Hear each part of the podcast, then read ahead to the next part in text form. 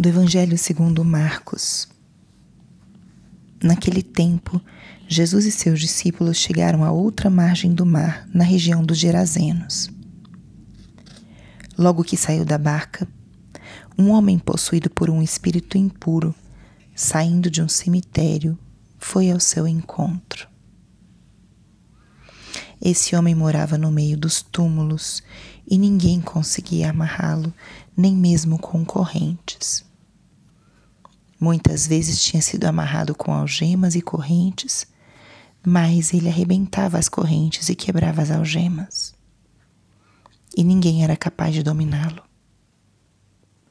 Dia e noite ele vagava entre os túmulos e pelos montes, gritando e ferindo-se com pedras.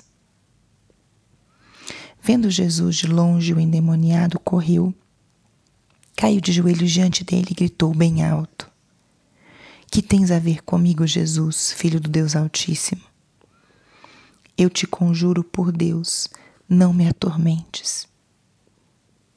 Com efeito, Jesus lhe dizia: Espírito impuro, sai desse homem. Então Jesus perguntou: Qual é o teu nome? O homem respondeu: meu nome é Legião, porque somos muitos. E pedia com insistência que Jesus não o expulsasse da região. Havia aí perto uma grande manada de porcos pastando na montanha. O espírito impuro suplicou então: Manda-nos para os porcos, que entremos neles. Jesus permitiu. Os espíritos impuros saíram do homem e entraram nos porcos. E toda a manada, mais ou menos uns dois mil porcos, atirou-se monte abaixo, para dentro do mar, onde se afogou.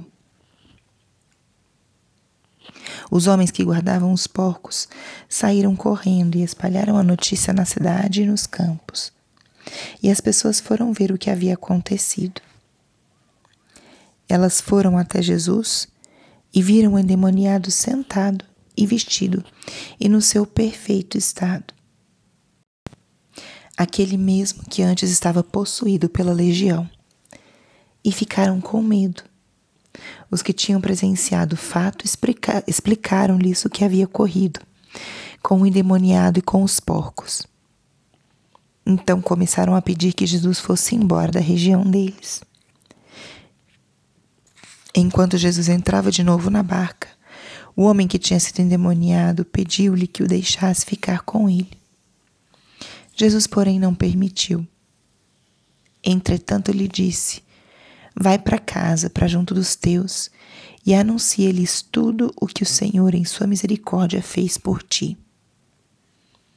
Então o homem foi embora e começou a pregar na Decápole tudo o que Jesus tinha feito por ele e todos ficavam admirados. Espírito Santo, alma da minha alma, ilumina minha mente, abre meu coração com teu amor, para que eu possa acolher a palavra de hoje e fazer dela vida na minha vida. Estamos hoje no dia 29 de janeiro,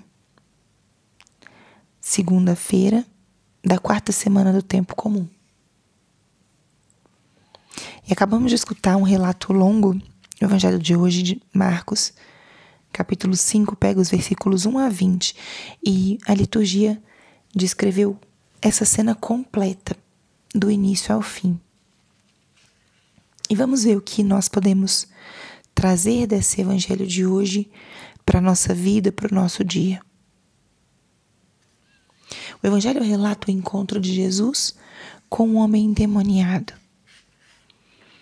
E tem vários detalhes que podem nos ajudar a conhecer a mente e o coração de Cristo. O nosso momento de oração ou de escuta da palavra, ele toma um grande fruto e proveito se nós buscamos conhecer Cristo através da palavra e da oração porque a grande obra que o Espírito Santo faz em nós é a nossa transformação em Jesus. Quanto mais parecidos somos com Cristo, mais agradamos o Pai. E esse encontro hoje de Jesus com esse homem possuído pelo demônio, ele revela alguns elementos do coração de Cristo. Primeiro, ele encontra um homem que tinha sido, que sofria por estar possuído por um espírito maligno por muito tempo. Esse homem sofria, vivia no cemitério em meio aos túmulos. Ninguém conseguia dominá-lo, diz a palavra. Mas ele viu Jesus. Jesus vindo de longe fez com que esse homem se aproximasse e caísse de joelho diante dele. Jesus, ao se encontrar com este homem, a sua simples presença gera uma reação. E nesse momento, não é o homem que se prostra diante de Jesus, mas sim o espírito que o atormentava. Falei que essa palavra de hoje podia nos ajudar a conhecer um pouco mais de Cristo. A simples presença de Cristo não deixa ninguém indiferente. Todo joelho se dobra. Quem tem consciência da presença viva de Deus se prostra diante dele. E é isso que o próprio demônio consegue manifestar isso de uma forma que confirma a autoridade e a divindade de Cristo a simples presença de Jesus transforma, interpela aqueles com quem ele se encontra. Vimos a autoridade pela presença, mas quando Jesus percebe que aquele homem estava possuído por um espírito do mal, ele logo impera para que esse espírito saia desse homem. Com a sua autoridade, ele expulsa os demônios desse homem. Jesus nos quer livres.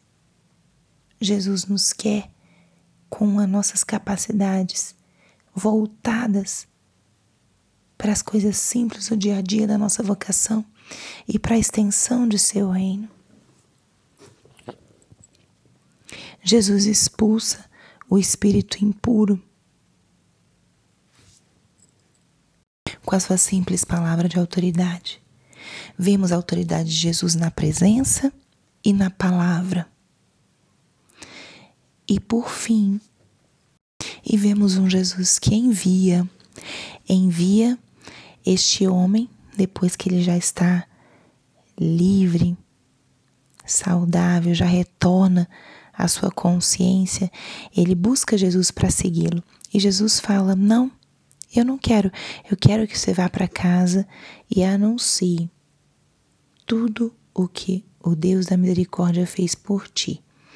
Jesus, portanto, envia esse homem em missão a compartilhar a cura a libertação recebida e ser assim um testemunho para outros. Vemos, portanto, na palavra de hoje a autoridade de Jesus na presença, nas palavras e no envio. Isso hoje deve ser uma grande luz para esse nosso início de semana, início de curso escolar. Jesus está presente. Que nós possamos diante das tribulações, das agitações, das escuridões do dia, levar tudo para Jesus, seja na oração, seja na presença dele viva, eucarística. Ele tem uma presença transformadora. Se pudermos, tivermos a oportunidade de levar a Ele nossas situações pessoais, nossas necessidades, nossos agradecimentos, Ali ele está presente, uma presença que não deixa ninguém indiferente. não só a presença, mas também a palavra. Que nós possamos também, ao longo desse dia, nos deixarmos tocar pela palavra. Ali a gente vai sempre encontrar respostas.